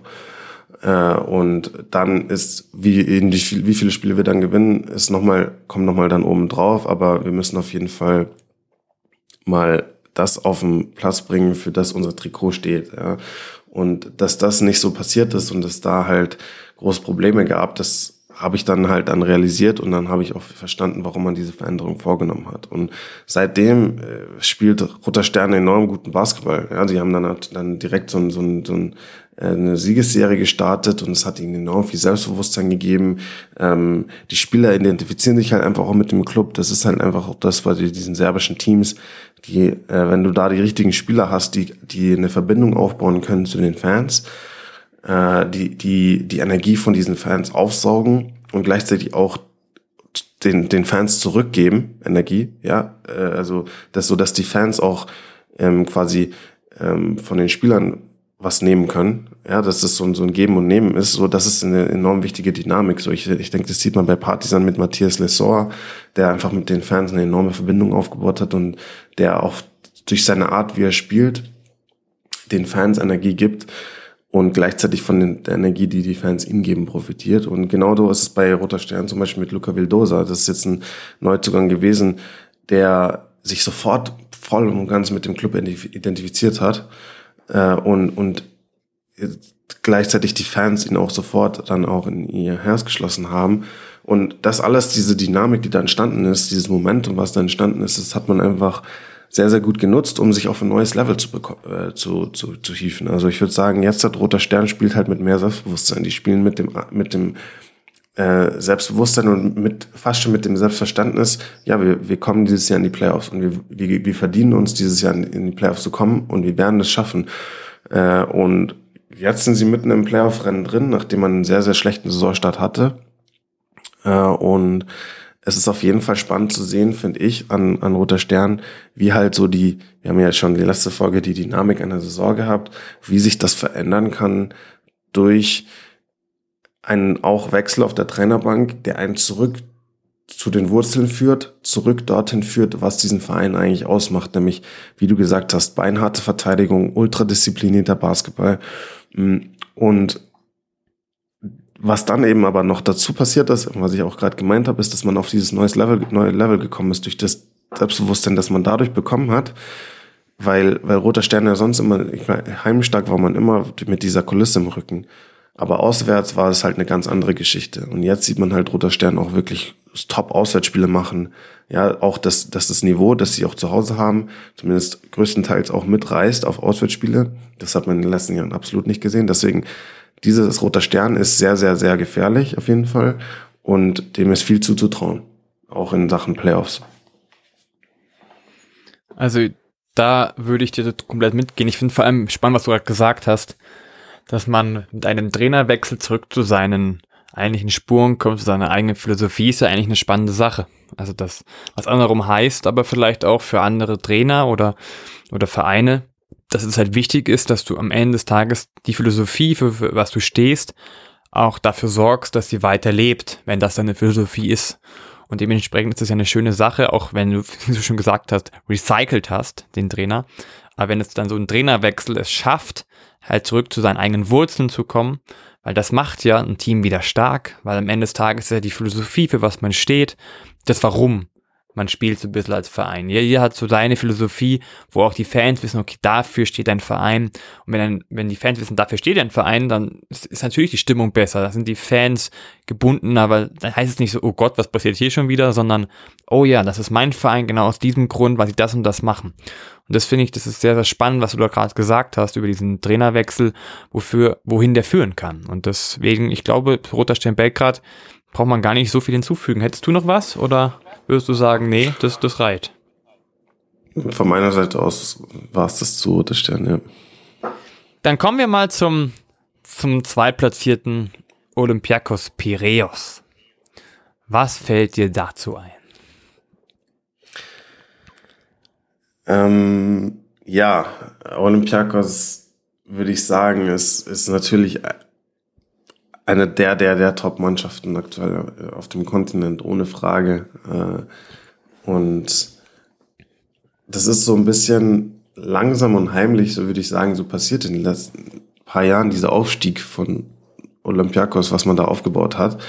Ähm, aber man hat da eben einen Plan gehabt, man hat Kontinuität gehabt auf der Trainerbank und eine ganz klare ähm, Identität aufgebaut, Handschrift aufgebaut, die Mannschaft daran angepasst, den, den Kern der Mannschaft behalten ähm, und entwickelt, so dass man im Endeffekt auf die Stufe gekommen ist, an der auf der man jetzt ist, nämlich ein Team, was auf enorm hohem Basketball Basketballniveau spielt und ein Piraeus, was ähm, absolut jetzt zu den Top-Favoriten in der Liga gehört. Äh, letztes Jahr im Final Four schon gewesen, da war es noch eine leichte Überraschung, also keine Riesenüberraschung, aber hatte man jetzt zum Beispiel vor der Saison nie äh, die wenigsten gedacht gehabt. Ähm, und diese Saison jetzt hat schon natürlich auch, jede Saison waren sie natürlich auf jedem Radar drauf. Ja, sie waren letztes Jahr im Final Four und jeder hat auf Perios geschaut. Und was sie jetzt diese Saison zeigen ist, das war überhaupt kein One-Hit-Wonder oder sowas, sondern wir haben hier was richtig, richtig ernst, ernstzunehmendes aufgebaut. Wir sind hier, um zu bleiben. Wir haben uns etabliert hier in der Elite und wir wollen auch in dieser Elite-Gruppe bleiben.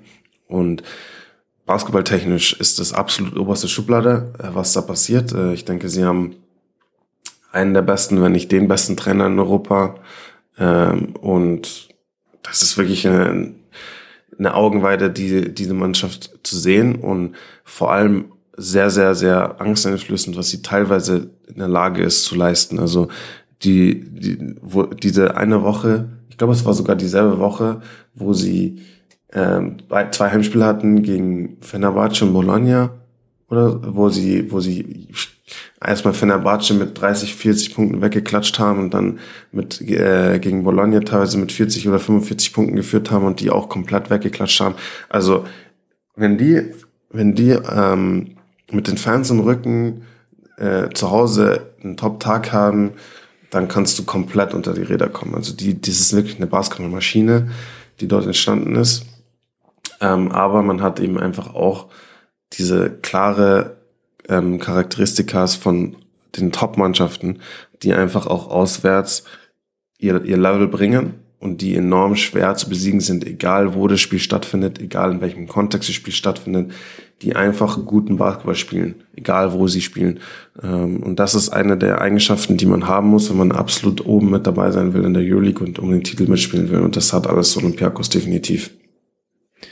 Du hast schon sehr, sehr viel gesagt und ich würde noch ein, ein paar Kleinigkeiten dazu bringen. Wenn ich an Olympiakos Piraeus denke, denke ich an Effizienz plus wunderschönen Teambasketball. Und wenn du das halt wirklich kombinierst, das macht sich halt, wie du gerade gesagt hast, das macht ein Team zu einer Maschine. Einfach der Ball läuft und wenn, wenn jemand den Ball wiederbekommt, das heißt dann nicht, ach, jetzt habe ich wieder ein bisschen was vor und jetzt kann ich wieder rumtrippeln. Nein, es gibt ein Dribbling, weiter geht's, so gar kein Dribbling, weiter geht's. Einfach der Ball ist so die ganze Zeit in Bewegung und es ist aber nicht, dass es ein freies Spiel ist, sondern es ist einfach schon ein Setplay, aber dass es als Kombination da ist, wo jeder weiß, was passiert. Und man aber genau immer darauf guckt, seine Vorteile zu haben. Vorteile zu kreieren, daraus Kickout zu haben, dann den Ball laufen zu lassen. Dann, dann schafft man es, ein, ein Alexander Witzenkov in einem Spiel, Achtung, 24 Punkte zu geben und er hat nicht einmal getribbelt dafür.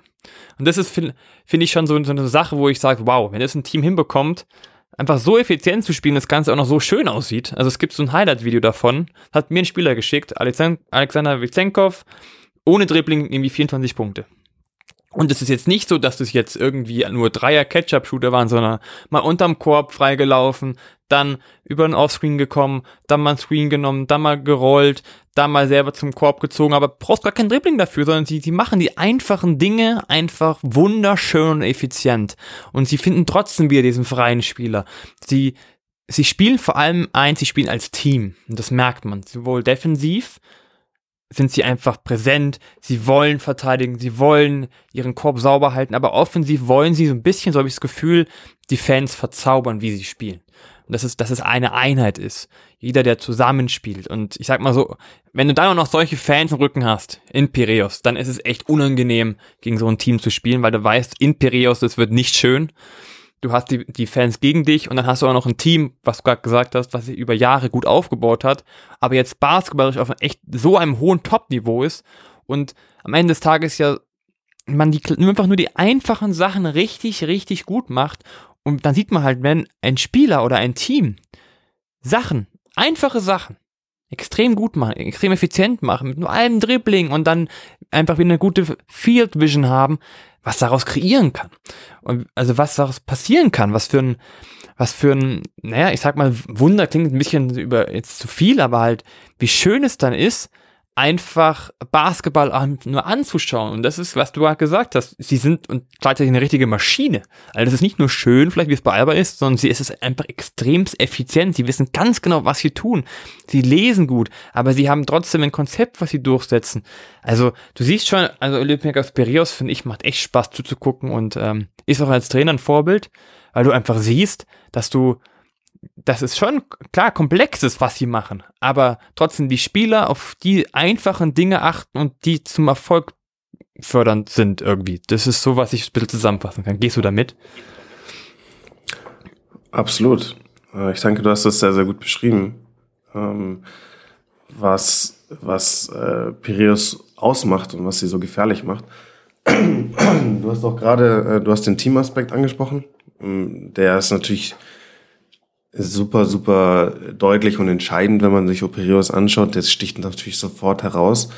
Ähm, ich hatte jetzt halt eine Frage, weil wir vorhin an dich so, weil wir vorhin über Alba gesprochen haben und du hast ja auch schon jetzt Alba auch ein bisschen erwähnt, gerade in dem Teamkontext. Und klar spielt Piraeus nicht den gleichen äh, Basketball wie Alba in Sachen System und so weiter.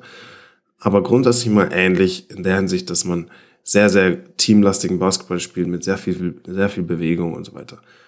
Ist Piraeus die Idee, Albers Basketball-Idee im Endstadium, damit meine ich, dass das die, die Art von Basketball ist, die Alba eigentlich mal spielen sollte äh, auf das, das Level von Effizienz und sowas, was halt manchmal dann Alba vielleicht fehlt.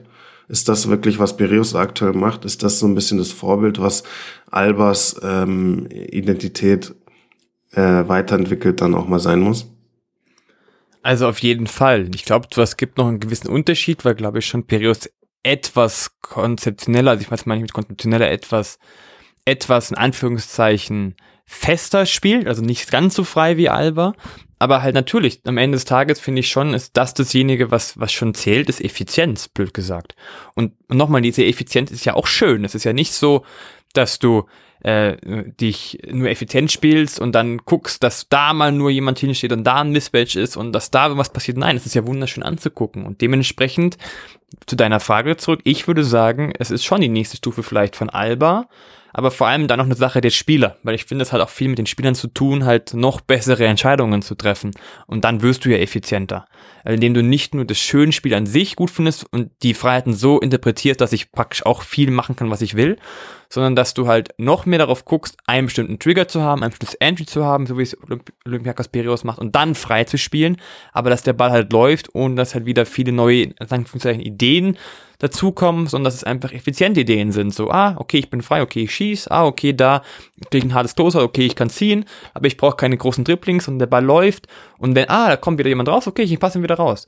Und das macht ja, die Idee von Alba ist ja sehr ähnlich, aber es ist halt nicht so effizient wie das von Pirios, ist meine Meinung. Ja, genau. Also ich, ich denke, Grundsätzlich sind natürlich Unterschiede äh, sowieso da. Ich meine, äh, du hast ja schon den basketballischen Unterschied angesprochen. In Sachen äh, Spielweise ist, ist definitiv spielt Piraeus anders als, als Alba. Ähm, aber es gibt natürlich auch Ähnlichkeiten gleichzeitig. Und natürlich in Sachen Spielermaterial ist natürlich ähm, Olympiakos nochmal auf einem anderen Niveau. Ja, also das ist sowieso klar, dass dass äh, das natürlich eine Rolle spielt dann im Endeffekt, wie, wie weit kommen wir, äh, wie, was für gute Spieler haben wir. Deswegen war es auch weniger, das ähm, nochmal als Erklärung vielleicht an äh, wie ich es gemeint habe vorhin auch, ähm, nicht, dass das Albers Anspruch jetzt sein sollte, ja, wir, kommen, wir sind jetzt Platz zwei in der Euroleague und wir kommen ins Final Four und wir spielen um den Titel mit, sondern ähm, im, die, die vielleicht die Sachen zu, zu lernen, die, die oder zu über, äh, auch mal zu entwickeln, die, die Olympiakos halt hat, äh, von, von, von einem teamlastigen Ansatz her, von einem Team-Offense. Weil im Endeffekt haben wir auch vorhin, oder ich habe auch angesprochen bei Alba, dass man halt weniger so diesen Go-To-Guy hat irgendwie, wie man, wie, wie man jetzt Spiele gewinnt am Ende. Und ich denke, das ist, finde ich, das Faszinierende bei Piraeus. Piraeus hat das auch nicht unbedingt. Ich meine, klar, Vesenkov spielt eine überragende Saison und so, aber, äh, und ist jetzt auch in der MVP-Diskussion und so mit drin in der Euroleague. Aber für mich und das soll überhaupt kein respektlos, nicht respektlos gegenüber Vesenkov sein. Für mich ist Vesenkov nicht kein MVP, weil er, also das ist überhaupt auch gar nicht seine Rolle. Äh, Vesenkov ist auch nicht der Star des Teams. Klar, Vesenkov ist aktuell der beste Spieler dieser Mannschaft, aber Vesenkov ist ganz klar einfach ein Teil des Teams. Der wird innerhalb des Teamplays, innerhalb ähm, äh, des, des Systems eingesetzt, wie du es auch schon schön beschrieben hast. Nur deswegen kann er halt auch mal 24 Punkte ohne Dribbling machen. Ähm, und das gibt Spiele, da übernimmt, da, da ist Vesenkov über absolut nicht dominant oder muss auch nicht dominant sein, sondern äh, da, da, es passiert alles organisch raus, aus diesem System heraus. Ähm, und trotzdem hat man aber in der, diese, diese Eigenschaft, dass man enorm kaltblütig ist, effizient ist, Spiele auch im vierten Viertel gewinnt. Äh, und das finde ich faszinierend. Das finde ich halt einfach total faszinierend, äh, dass, dass wie Olympiakos das hinbekommt, dass man ähm, trotz diesem sehr Team, großen Teamansatz und ohne, dass man jetzt diesen einen Typen hat und zu sagen, okay, jetzt geben wir dem und dem den Ball, dass man trotzdem dann immer äh, ähm, die Option auch am Ende des Spiels findet, die, die, die zum Erfolg führt, das ist sehr, sehr, sehr beeindruckend und das braucht einfach ein Team, was perfekt zusammenpasst irgendwie und mh, mm, wo ähm, eine enorm hohe Intelligenz da ist, ein sehr, sehr gutes Lesen vom Spiel, sehr, sehr gutes Coaching. Also ich meine, da spielen so viele Sachen eine Rolle. Ähm, aber das ist, denke ich, wirklich was, wo, wo, wo Alba ähm, auch mal, also was der nächste Schritt für Alba irgendwie sein muss, dass man das auch schafft, ähm, in so einem teamlastigen Ansatz, die man hat, ohne jetzt klare herausstechende Spieler, äh, trotzdem so die richtigen Optionen für sich zu finden und, und, und für sich Spieler zu entscheiden, weil das, das finde ich wirklich sehr, sehr beeindruckend und das ist Oft kann es Vesenkov sein, der den wichtigen Wurf trifft oder sowas, ja. Aber das ist halt nicht immer so. Ich meine, das kann dann auch mal, ähm, äh, das kann ein Papa Nikolaou sein, das kann ein Boy sein, der eine entscheidende Aktion macht, das kann ein Walk-Up sein, das kann ein McKissick sein, der äh, ein Spiel am Ende entscheidet, das kann es Lukas natürlich sein. Ich meine, da gibt es so viele Optionen und es ist einfach alles aus diesem Team heraus. Also es ist wirklich faszinierend. Ich gebe dir da vollkommen recht und du hast einen Punkt angesprochen, Thema Coaching und Thema Spieler. Tatsächlich ist, glaube ich, das Schwierigste an der ganzen Nummer, das Ego zu zügeln, weil so wenig zu tun, Anführungszeichen, so effizient zu spielen, so wenig zu dribbeln, bedeutet, bedeutet ja am Ende des Tages, sich sehr selbst zurückzunehmen. Was bedeutet, ich brauche jetzt keine Dribbelshow und dann irgendwie zum Korb zu ziehen und dann, wenn der Ball rausgeht, ach komm, ich mach das auch nochmal, ich will auch nochmal ein bisschen rumdribbeln, so gefühlt. Ich glaube, das ist wirklich die Schwierigkeit, dass, dass ein Spieler das überhaupt macht. Also, dass ein Spieler überhaupt das Ego so zurücknimmt, ey, ich spiele komplett als Team und ich mache weniger und bin dadurch aber erfolgreicher. Und das ist ja das Spannende. Also, in Anführungszeichen, wenn sie weniger tun, finde ich so ein bisschen, kann man als, als Team mitnehmen, wenn jeder Spieler etwas weniger tut und sich nur auf die kleinen Sachen konzentriert, wird das Team wahnsinnig gut dabei. Und das finde ich, das ist eine schöne Sache, was man jedem mitgeben kann. Also das ist eine Herausforderung, die habe ich oft, die haben bestimmt viele anderen Trainerkollegen auch oft, dass einfach Spieler gar nicht verstehen, warum sie weniger tun sollen, weil sie können noch viel mehr.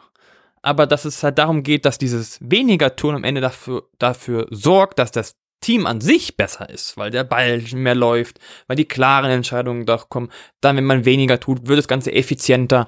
Und deswegen, ich finde, dass Olympiakos Piraeus, dieses, dieses Spitzenteam, ja, also wirklich ein Spitzenteam in der Euroleague, was im Anführungszeichen sehr selbstlos spielt, ein sehr, sehr gutes Vorbild für viele junge Spieler sein sollte und könnte, aber auch für Coaches sein könnte. Weil man einfach sieht, was daraus entstehen kann, wenn man sich selber zurücknimmt und man sagt, das Team ist Number One und wie das dann einfach als Einheit wunderschön anzuschauen ist. Absolut. Weißt du was? Jetzt kommen wir mal zu dem letzten Team. Und da hast du, glaube ich, noch ein paar Punkte zu sagen. Und ich weiß jetzt auch gar nicht, ob das unser Lieblingsteam ist. Und zwar die Fragezeichen Panathinaikos Piraeus. Was fällt dir dazu ein? Äh, ja, Panathinaikos Athen. Ähm, die, oh Gott, ja, richtig. Ja. ähm, ja, ich, ich, ich habe mir dieses Team äh, ausgesucht, weil ich denke, dass es ein Negativbeispiel ist dafür, wie, was der falsche Ansatz ist oder was einfach viele Teams einfach auch falsch machen. Ähm, und das ist ein super ja, äh, Anschauungsbeispiel für verschiedene Aspekte ist. Das eine, also ich meine, wir haben gerade über ähm, Olympiakos gesprochen und den, den Rivalen. Äh, und wenn man sich die, die Entwicklung der letzten Jahre anschaut von beiden Clubs, dann könnte das nicht unterschiedlicher sein. Äh, und man muss dazu sehen, äh, vor ein paar Jahren waren beide Clubs an so einem Scheideweg, so wo es bei beiden Clubs eigentlich nicht, nicht gut aussah. So. Also ähm, ich rede bei Olympiakos über die Phase, wo Bazukas weg war. Ja, Bazukas war dort, hat Juli gewonnen und so weiter, dann war Bazukas weg und dann ähm, hat man auch die Identität verloren. Man hatte mehrere Trainer, das ist, man hat irgendwie keine klare Idee, nichts ähm, wurde dort kontinuierlich aufgebaut, ja. Und man ist rumgedümpelt in der Euroleague, wirklich.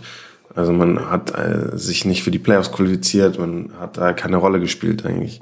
Und bei Athen war es ähnlich, also man war da halt jetzt seit, seit, ist da schon seit langer Zeit auf der Suche nach dem richtigen Ansatz für die Zukunft. Und man war in einer ähnlichen Situation. Und dann kam eben diese Entscheidung bei Piraeus, wir holen Bazukas zurück. Und, seit da, äh, und wir holen nicht nur ihn zurück, sondern wir haben, wir holen ihn zurück und wir entwickeln auch ein Projekt. Wir, wir, wir haben eine Idee, wie wollen, was wollen wir da aufbauen über die nächsten Jahre. Und seitdem könnte der Unterschied nicht mehr größer sein zwischen diesen beiden Teams. Weil bei Panathinaikos ist die Situation immer noch genau dieselbe. Man hat jedes Jahr ein komplett neues Team, man hat jedes Jahr einen neuen Trainer mm, und man wundert sich, warum man es nicht in die Playoffs schafft. So, ähm, und bei Piraeus hat man einen Kern von der Mannschaft, die man dann zusammengehalten hat, äh, die, die dem in die Philosophie des Trainers passen, hat das, hat dann die richtigen Ergänzungen gemacht, hat das Team entwickelt und Kontinuität auf der Trainerbank gehabt und und auch unter den Schlüsselspielern des Kerns der Mannschaft gehabt.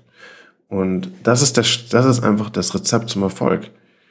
Das sieht man einfach, dass es braucht einfach eine gewisse Kontinuität, die man hat. Es braucht einen Plan, man braucht mittelfristig und langfristiges Denken, wie man jetzt ein Team aufbauen will, was soll die Identität sein, die man vertreten will.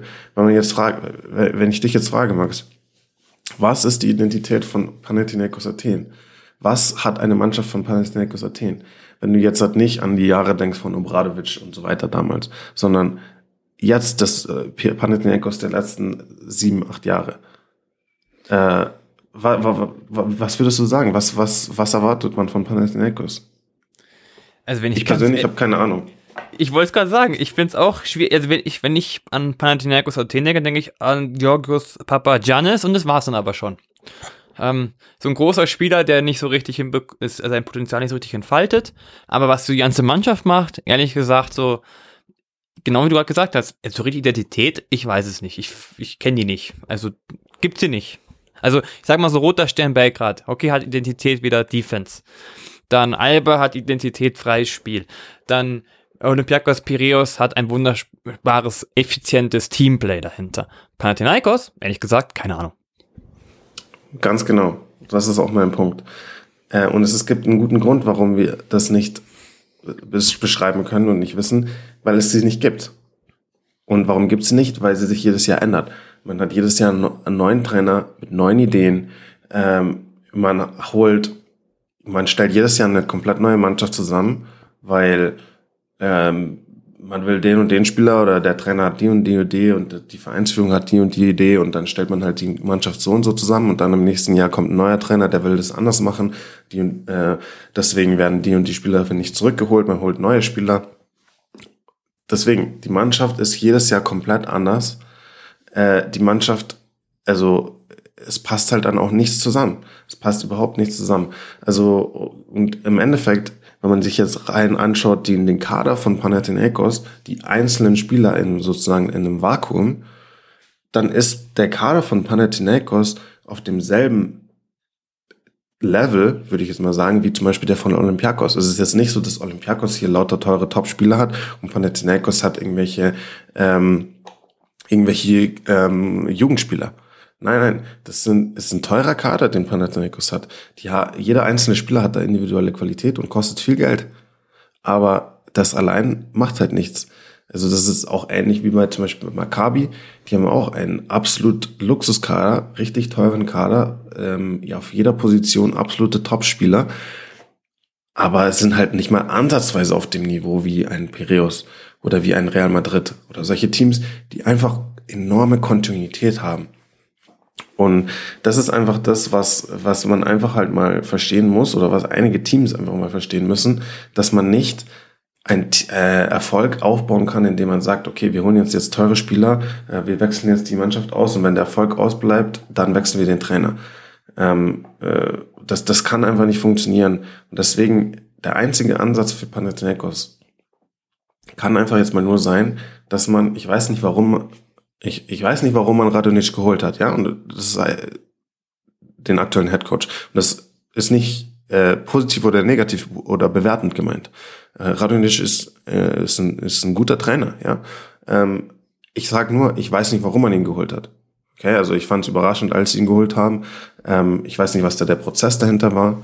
Ja, und ähm, äh, wenn, ähm, ich sage so, wenn man den Trainer Radonic gewählt hat, weil er verfügbar war, weil man dachte irgendwie, okay, keine Ahnung, vielleicht passt der zu dem und dem äh, Spieler oder der der Mannschaft, die wir im Kopf haben, dann muss man ihn feuern nach der Saison, ja, und sagen, okay, wir müssen jetzt neu, wir müssen jetzt jemanden holen, an dem wir glauben, mit dem wir was aufbauen wollen. Äh, und dann müssen wir diesen Prozess beginnen. Wenn man aber Radonic geholt hat, weil man an ihn glaubt, weil man ihn geholt hat, weil man glaubt, er ist der richtige Trainer für Panathinaikos, er kann uns bei uns wieder was aufbauen, dann muss man an ihm festhalten jetzt. Und das ist das, was man jetzt auch hört anscheinend und äh, von der Vereinsführung, dass man ihm gesagt hat, er kann die Mannschaft jetzt dann zusammenstellen, komplett nach seinem Willen und es wird ihm auch die finanziellen Möglichkeiten geben und so weiter. Das sind mal positive Signale. Ich hoffe, das ist auch ernst gemeint. Ich hoffe, das, das bleibt dann auch so weil es ist wichtig ist. Wenn man ihn jetzt geholt hat, weil man glaubt, das ist der richtige Trainer für Panathinaikos, dann muss man an ihm jetzt auch festhalten und das ist auch komplett egal, ob Panathinaikos jetzt am Ende 14. oder 18. der Euroleague wird oder sonst was wird. Weil diese Art und Weise, wie man aktuell führt diesen Verein, macht keinen Sinn. Das hat kein, nicht Hand und Fuß, da passt nichts zusammen. Man holt mitten in der Saison Dwayne Bacon jetzt noch rein, der jetzt komplettes, komplettes Spiel verändert. Man jetzt nur noch Isolationsbasketball spielt, ist da ist keine Handschrift, keine Identität, keine Struktur, nichts dahinter.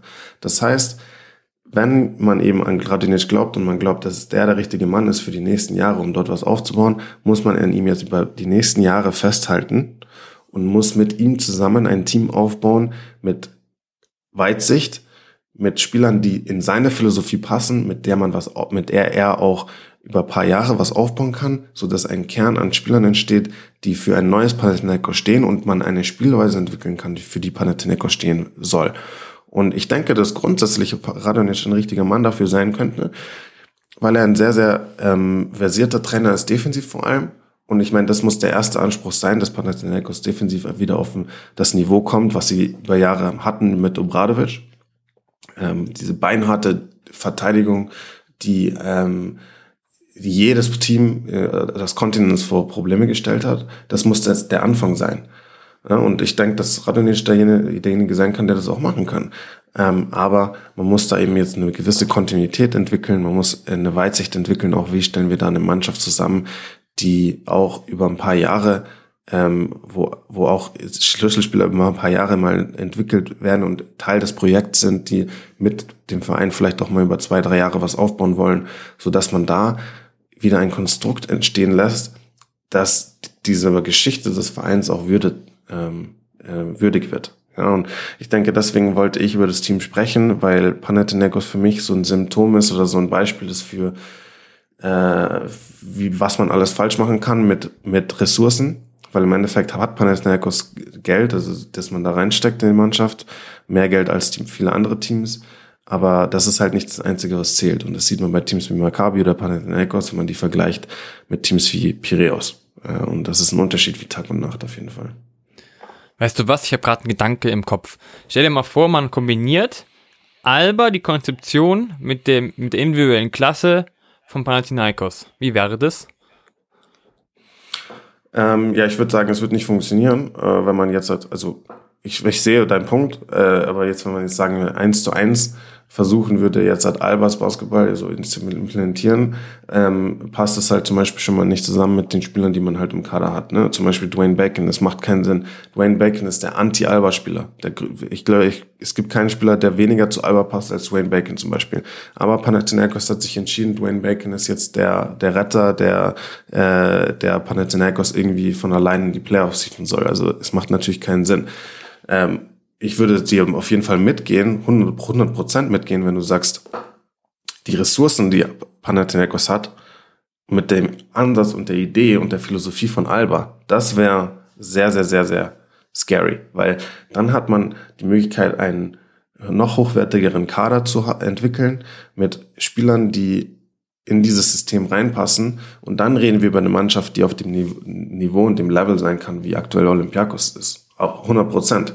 Aber sowas muss man halt auch aufbauen und sowas muss man die Infrastruktur haben, dann muss man äh, die, die, die Leute haben, die dazu passen, man muss die Idee haben, die Visionen haben, die dazu passen und man muss dann halt auch die Geduld haben. Und das sind alles Dinge, die Panathinaikos halt fehlen und über die letzten Jahre gefehlt haben. Aber ich bin hundertprozentig dabei bei deinem Gedanken. Was hätte, was hat Panathinaikos nicht für ein Potenzial mit dem, mit der Geschichte, die sie haben, mit dem Geld, das sie haben, mit der Halle, die sie haben, mit den Fans, die sie haben. Also ich meine, da gibt's keine Entschuldigung dafür, dass du dieses Produkt, was wir jetzt gerade sehen, im Endeffekt aufs Parkett bringst. Das ist eine Schande.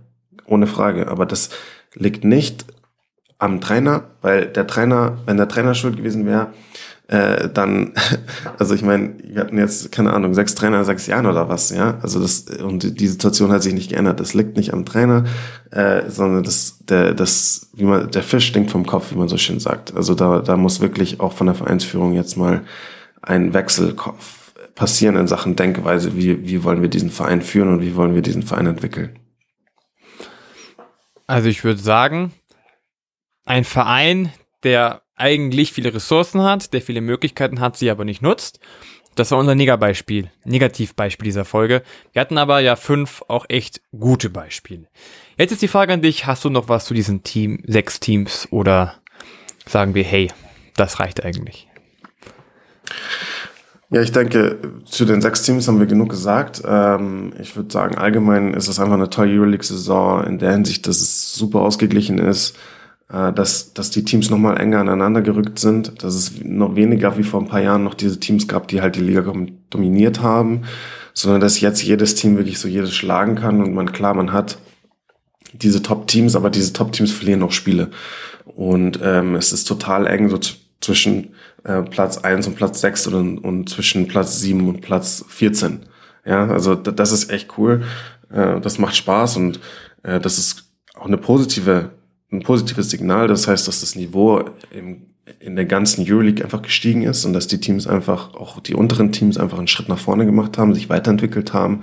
Das kann nur gut sein und ja, es, ich meine, es gibt wieder interessanten Basketball zu sehen in der Euroleague dieses Jahr und ähm, genau, ich kann euch nur empfehlen, reinzuschauen und ja, vielleicht hat uns, vielleicht hat euch ja unsere Folge ein wenig inspiriert, ähm, auch mal bei den Teams, über die wir gesprochen haben, reinzuschauen oder äh, auch andere Spiele. Also es lohnt sich auf jeden Fall. Die Euroleague ist einfach basketballerisch ein Top-Produkt auf jeden Fall.